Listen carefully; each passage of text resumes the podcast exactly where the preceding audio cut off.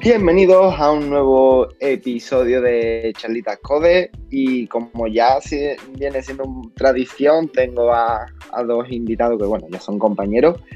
Eh, empezamos con el que más tiempo lleva, Fernando. Muy buenas noches, ¿qué tal? Muy buenas noches, eh, aquí desde caluroso Madrid. Y bueno, vamos con el otro madrileño del equipo, Alex, ¿qué tal?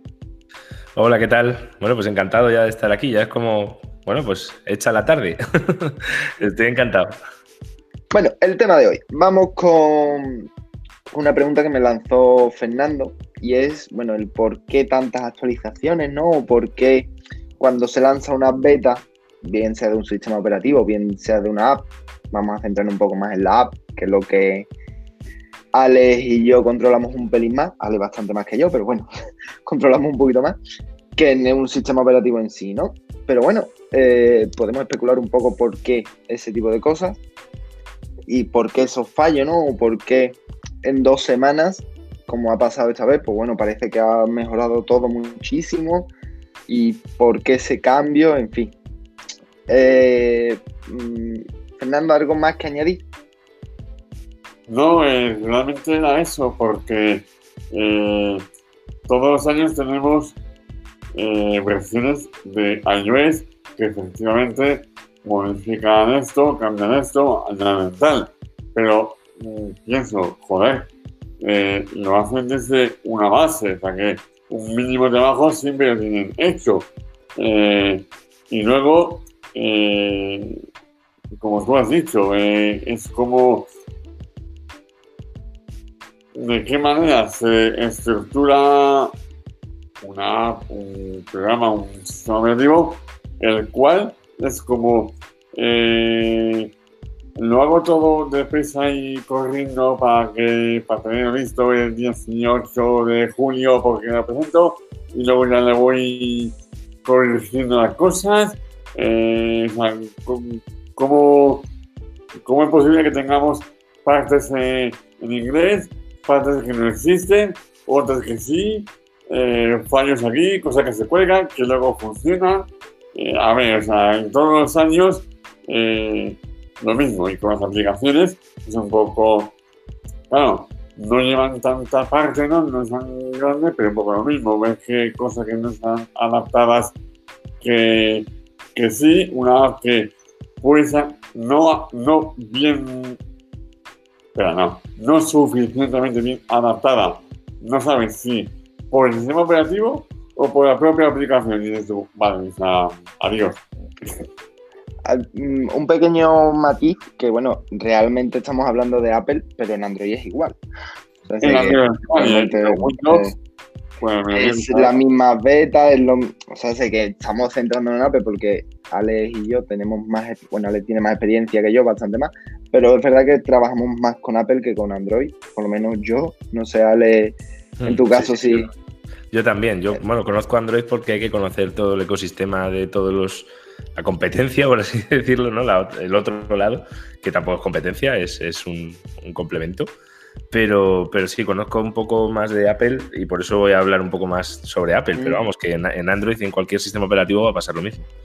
Exactamente, que no digáis, no, tranquilizad, que, que, esto es extensible para todo el mundo.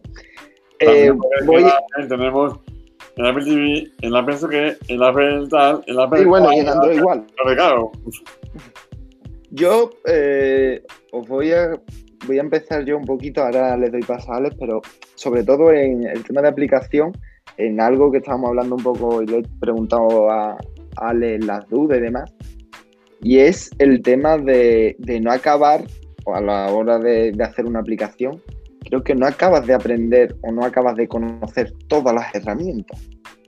Entonces, cuando haces una aplicación, muchas veces después vas mejorando porque no conoces todas las herramientas o quieres hacer una cosa, la haces como sabes, pero después empiezas a ver o empiezan a decirte, oye, pues mira, esto de otra manera, esto tiene que puede ir así y va a ir mejor, sacan algo nuevo y lo implementas y va mejor. No sé, ¿no? Es un poco, no es tanto las prisas, que también, ¿no? O el decir, bueno, voy a hacer mi aplicación, tengo un iPhone 8, tengo un iPhone 10, por ejemplo, en mi entorno, pero ahora a lo mejor en el 7 pues no funciona, por, por lo que sea, porque no tiene esa característica, o en Android 3 cuartas partes. Eh, tengo un Huawei y en todos los Huawei me va bien, menos en este modelo que me falla el Bluetooth. Yo creo que es parte del sistema y parte nuestra, en plan, sabemos hacer las cosas de una manera y somos muy borricos y no nos bajamos de ahí ni, ni con agua caliente, aunque deberíamos de hacerlo. Por lo menos mi caso. Ale. Nada, pues em, es cierto, bueno, lo que decías en cuanto a aplicaciones y eso, eh, tema herramientas, tema tiempo. En el tema conocer la herramienta, pues es cierto que cada, cada seis meses tu código apesta. O sea, tú ves tu código hace seis meses y te tiene que dar asco o, no has aprendido nada, ¿no? Entonces, eso es la, primera norma de, ¿no? O sea, tienes que aprender en seis meses algo que haga que tu código anterior digas, pero ¿quién ha escrito esto? Y que veas el blame y digas, ay, sí, soy, soy yo. ¿Sabes? Eso es muy importante.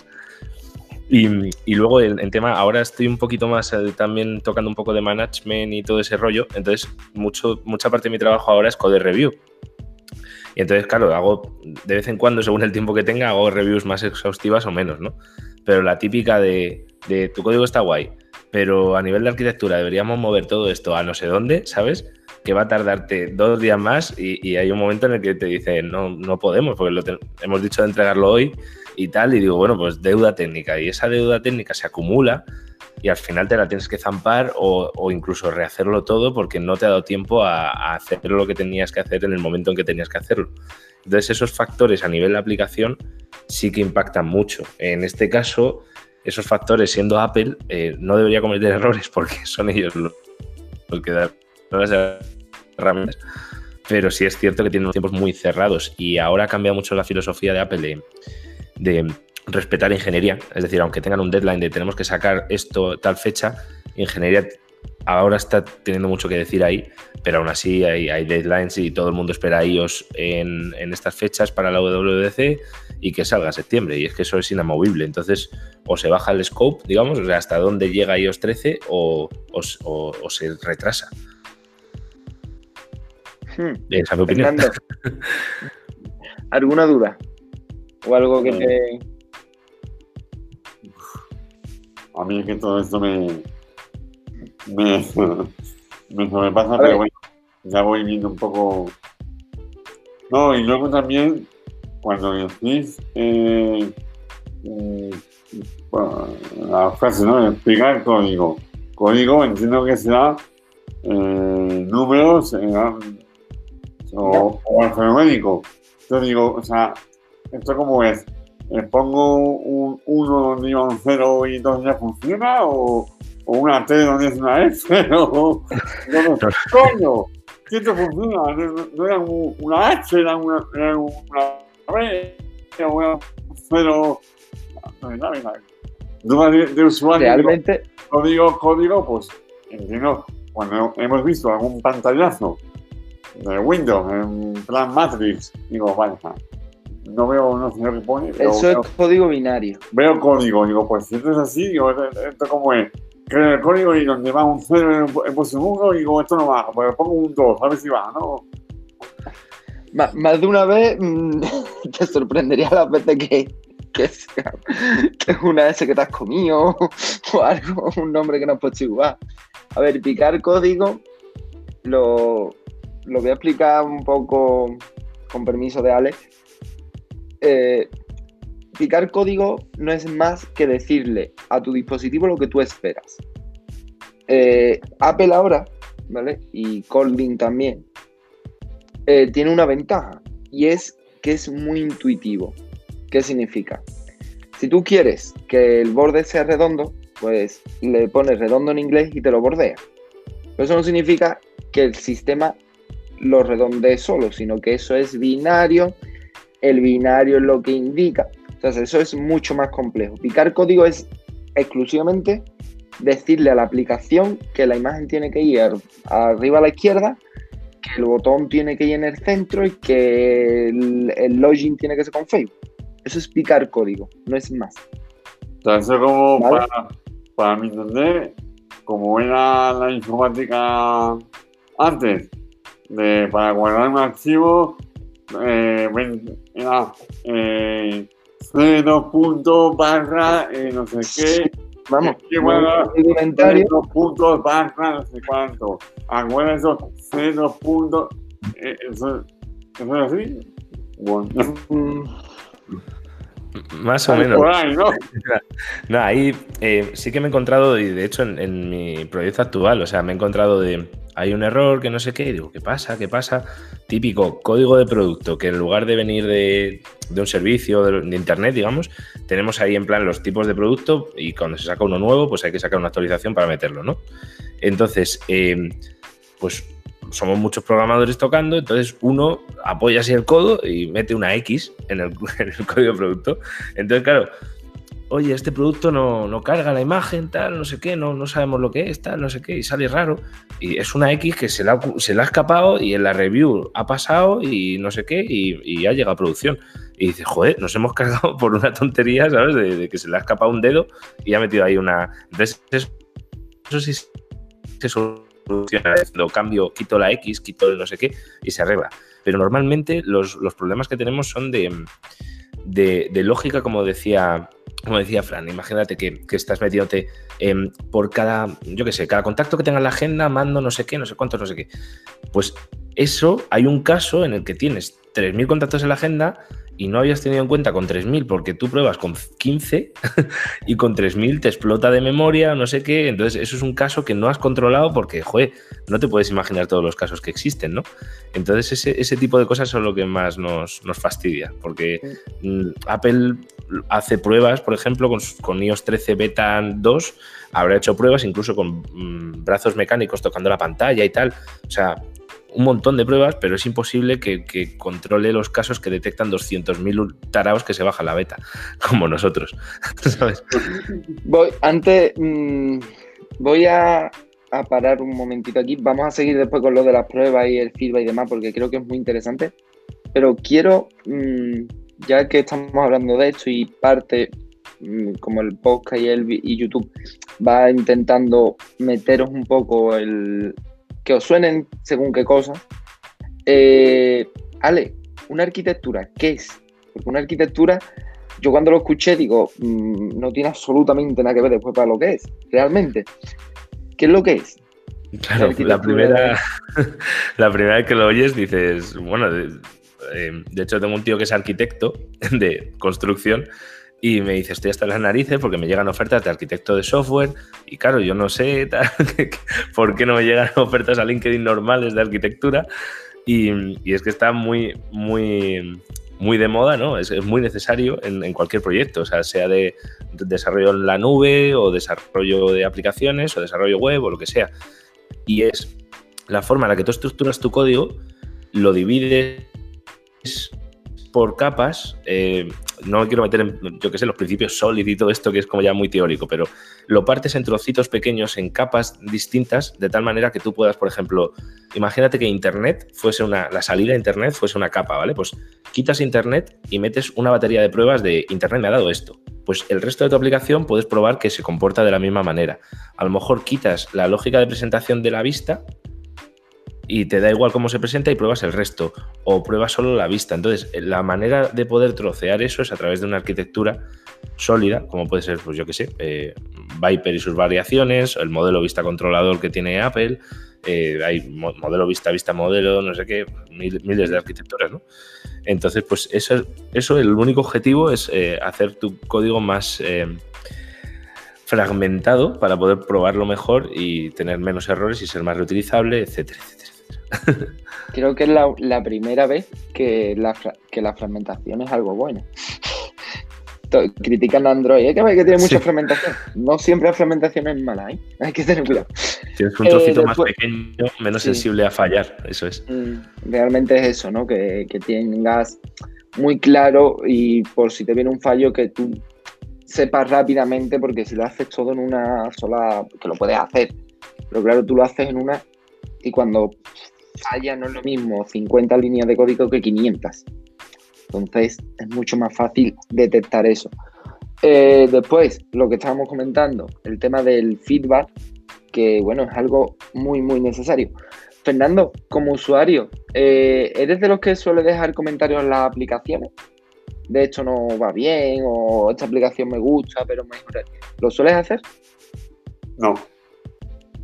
Pero porque cuando lo he hecho, eh, tampoco he visto que luego haya dado eh, resultado.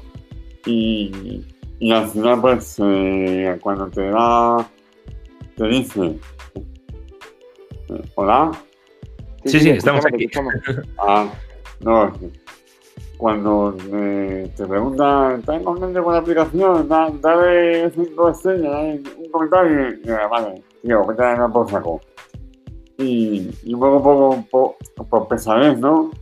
No, no lo hago, eh, la verdad. ¿Y cree que es útil?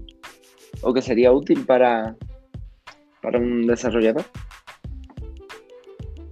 Si me decís que eso funciona y que realmente lo ven. No, no, tú, tú crees, o sea, te digo a nivel usuario, ahora vamos con la parte técnica, pero me interesa el, el usuario, o sea, ¿tú crees que eso sirve?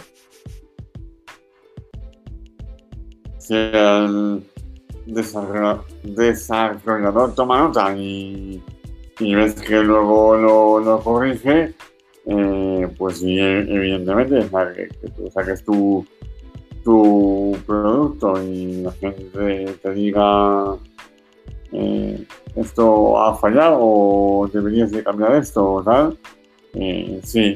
Lo que pasa es que, como digo, si luego ves que eso tiene eh, efectos prácticos, porque hay... Lo que pasa es que también, ahora que lo dices, no sé hasta qué punto eso es útil o no, porque cuando lo prueba en miles de personas, eh, no a todos les, va igual y tampoco llueve a gusto de todos. Entonces, no sé cómo un desarrollador gestionará eso. Pues claro, eh, si yo recibo mil, dos mil, tres mil reseñas y una que se me va a uno, otra que es una puta mierda, otra que, bueno, que vale, que sí, otro que le gusta el azul, otro que lo quiere en blanco, otro que quiere que llueva en... Tío, ya... A ver. Porque claro, empiecen a leer comentarios de, la gente y pasa en un restaurante a uno le ha gustado, a este no, a este le parece caro, a este le parece barato, a este te dice que la comida muy bien y el servicio muy malo. Eso que es un servicio estupendo. Mira, voy y lo pruebo yo porque al, final no sé con qué reseña quedarme. Entonces, pues sí, no sé, al final si de algo que yo mande un mensaje entre los 200.000 que ya hay. Y la verdad es que al final creo que es una herramienta no muy usada. Eh, Alex, vale, yo, os puedo decir varios puntos de vista. En primer lugar, y me gustaría mencionar a todos los haters que, que cuando no les gusta una aplicación ponen comentarios duros, duros, duros, que los hay, y me parece genial realmente, ¿sabes? Y incluso nos, nos preocupamos por responder de decir, espero que reconsideres tu review y me, quites esa estrella que me has puesto y ese comentario porque lo hemos arreglado. Nunca suelen, o sea, ponen la review, se borra la aplicación y nos revientan a los desarrolladores la media. Entonces, un saludo a todos. Luego, eh, ya poniéndonos más serios, em, ¿para qué se usa? ¿Por qué existe eh, el, eh, el rating de las apps? No el rating, no me refiero al rating de Apple, al, prepermiso que se llama del, rating. Es decir, típica pregunta, ¿te gusta la app? Pero que te sale en la interfaz de la aplicación. Si dices que sí, entonces te llevan al rating de Apple. Si dices que no, entonces te dicen, ¿por qué? Mándanos un correo o mándanos un mensaje y tal. Eso es para que no pierdas la baza de la review de Apple, porque esa te la, desde iOS eh, 11.10.3 creo que es, em, digamos que tú pides review al usuario, pero eh, Apple te decide cuándo debe dártela. Creo que te da dos al año o algo así. Entonces es muy importante que no pidamos review a Apple, al usuario, eh, si, no, si no estamos seguros de que nos va a venir bien. Entonces, por eso existen esas preguntas de ¿te gusta nuestra app? Y te sale como eh, muy custom, ¿sabes? Y es por eso. Y luego, em, la otra cosa que, es muy importante para esas reviews, es decir, ¿por qué solo piden review cuando está contento el usuario y por qué cuando está descontento eh, te pide que mandes un email o qué tal? Es por, por el, posicionamiento en la App Store. O sea, igual que existe esto de SEO, SEM en las páginas web y todo eso, es muy importante las reviews que tiene una app. O sea, de hecho, una de las mías no digo cuál, ¿eh? pero tiene mejor posicionamiento que la aplicación oficial de ciertos bicis de Madrid. Y eso lo he conseguido pues haciendo un buen producto y usando este tipo de técnicas. Es decir, el que está cabreado con MadBike me escribe y se caga en todo. Perdón, he dicho el nombre, pero bueno. Em, eso, quien está cabreado con mi aplicación eh, me escribe y yo recibo un email y lo arreglo. Pero quien, quien está contento, pues realmente me pone cinco estrellas. Entonces gano ese rating que me hace subir en las posiciones de búsqueda. Bueno, yo voy a, jugar con los dos. yo voy a quedar en medio. Y bueno, yo mm, como... yo voy a intentar poner un poquito en valor las dos cosas, ¿no? Eh, entiendo que una review bien hecha ayuda mucho. ¿A qué me refiero? No todo es malo ni todo es, oh, qué bonito, ¿no? Si tienes un iPhone, como he, como he dicho, un iPhone 7 y no te va el botón de compartir por lo que sea, escribe y di, oye, mira, tengo iPhone 7 y no me va el botón de compartir. Tengo un Samsung S9 y no me va el botón atrás. ¿Por qué? Por lo que hemos comentado al principio. Eh, no siempre, ¿vale? En Apple lo voy a poner mucho entre comillas porque con Apple se puede, pero con Android no, ¿vale? Porque con Android puedes probar todos los dispositivos, puedes ver que tu aplicación va bien, eso es un auténtico coñazo, con perdón, porque mm, desde el iPhone 4S, creo, 5, creo que está, 5S, por ahí anda, hasta el XS. Imaginar probar todo eso, que la aplicación vaya bien, que todo lo que... Pues eso es una locura. ¿Qué pasa? Tú como usuario dile, oye, mira, aquí hay este fallo y cuando lo corrijan, pues vuelve a lo que ha dicho Ale, ¿no? A reposicionar o le mandas un correo, oye, mira, que no hace falta ni que sea en la App Store, ¿no? Con que le digas en un correo, oye, mira, no me funciona esto, Twitter, lo que sea. Y ya está, ¿vale? ¿Qué pasa? Que se confunde mucho, y es una cosa que tú, que tú has comentado, y es lo que también ha dicho Fernando, que se confunde la crítica con el destruir algo. Decir, que una aplicación es mala. ¿Por qué? Porque no tiene esto, esto, esto. Díselo, porque a lo mejor no ha caído, a lo mejor no se puede, porque muchas veces, mm, oye, quiero hacer esto, te pones a investigar, ah, pues no se puede. ¿No?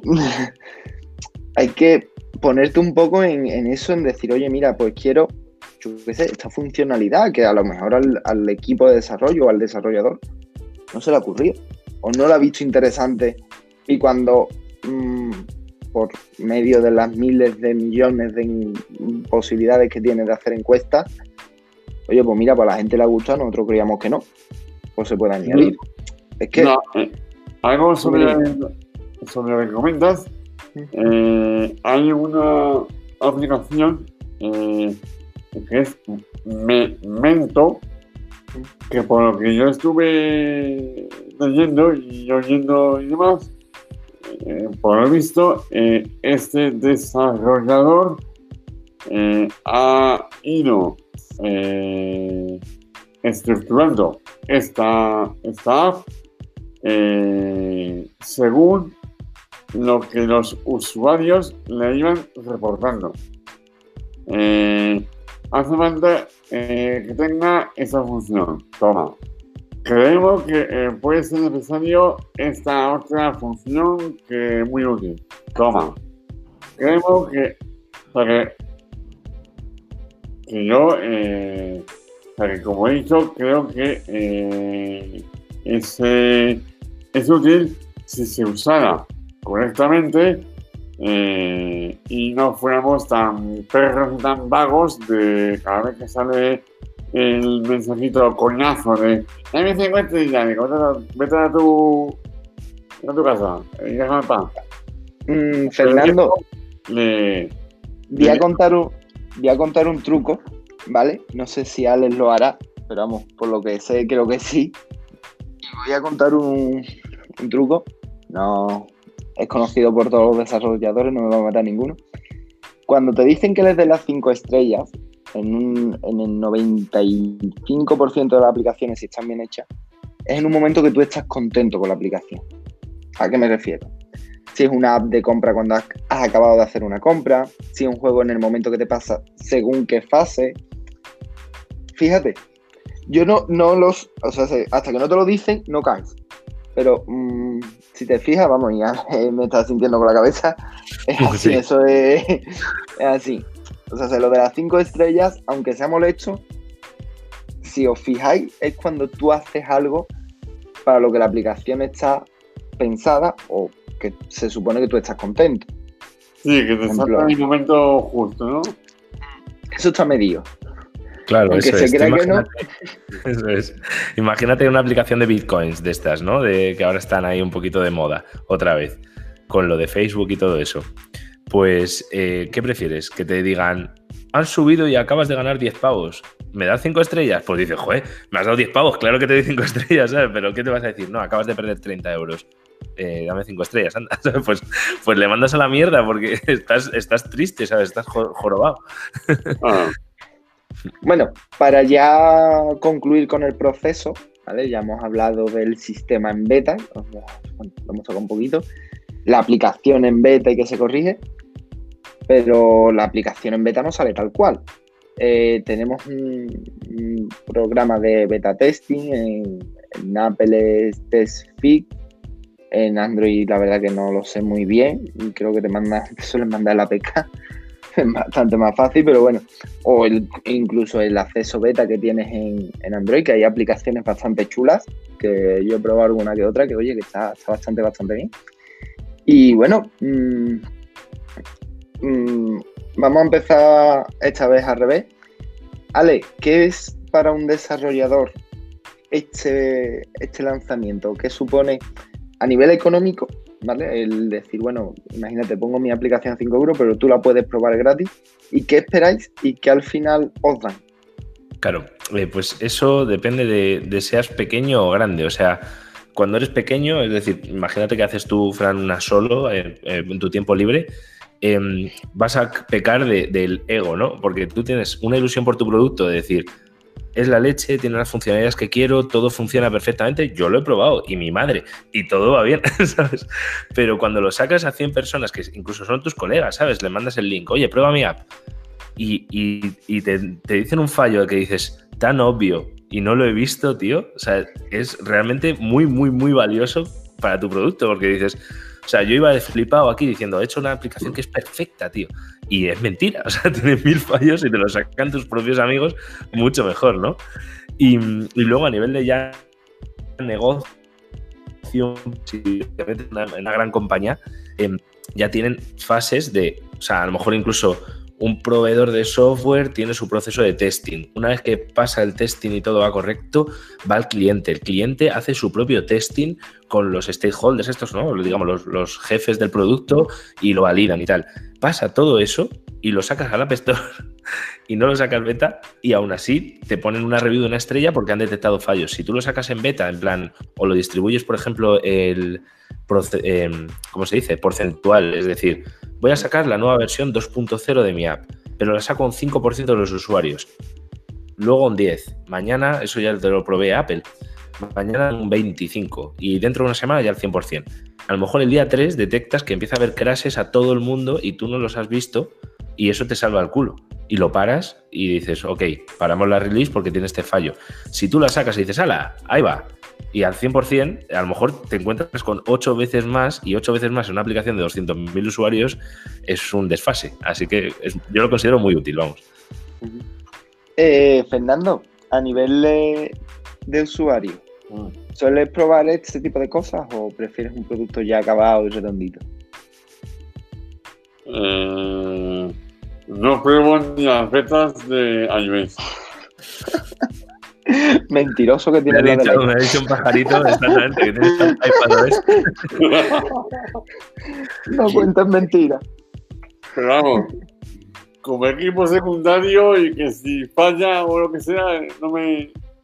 No, de, de hecho, eh, fuera de coña, no sé ni cómo se hace esto. O sea, yo me meto en el. en el App Store, me quiero bajar un- una aplicación, no sé, yo. Vamos, de hecho, no sé ni lo que me estoy bajando. Me, refiero. eh, que yo me descargo eh, la versión tal y como Apple haya publicado en su en su App Store. Yo si hay maneras de a nivel de usuario probar betas de X aplicación, pues no tengo ni, ni, ni idea, ¿sabes? Vale, pues aquí tip para todos los oyentes, ¿te parece, Fran? Buscamos Mira, en. pues- Claro, eso es. Haces tú, haces tú ese y hago yo el de Android. Vale, perfecto. Pues nada, si os metéis en Twitter eh, y ponéis el hashtag testflight o el hashtag betatesting, eh, vais a encontrar eh, eh, accesos, digamos, links que te van a llevar a bajarte la aplicación Testflight. Es de Apple, es gratuita y está en el App Store.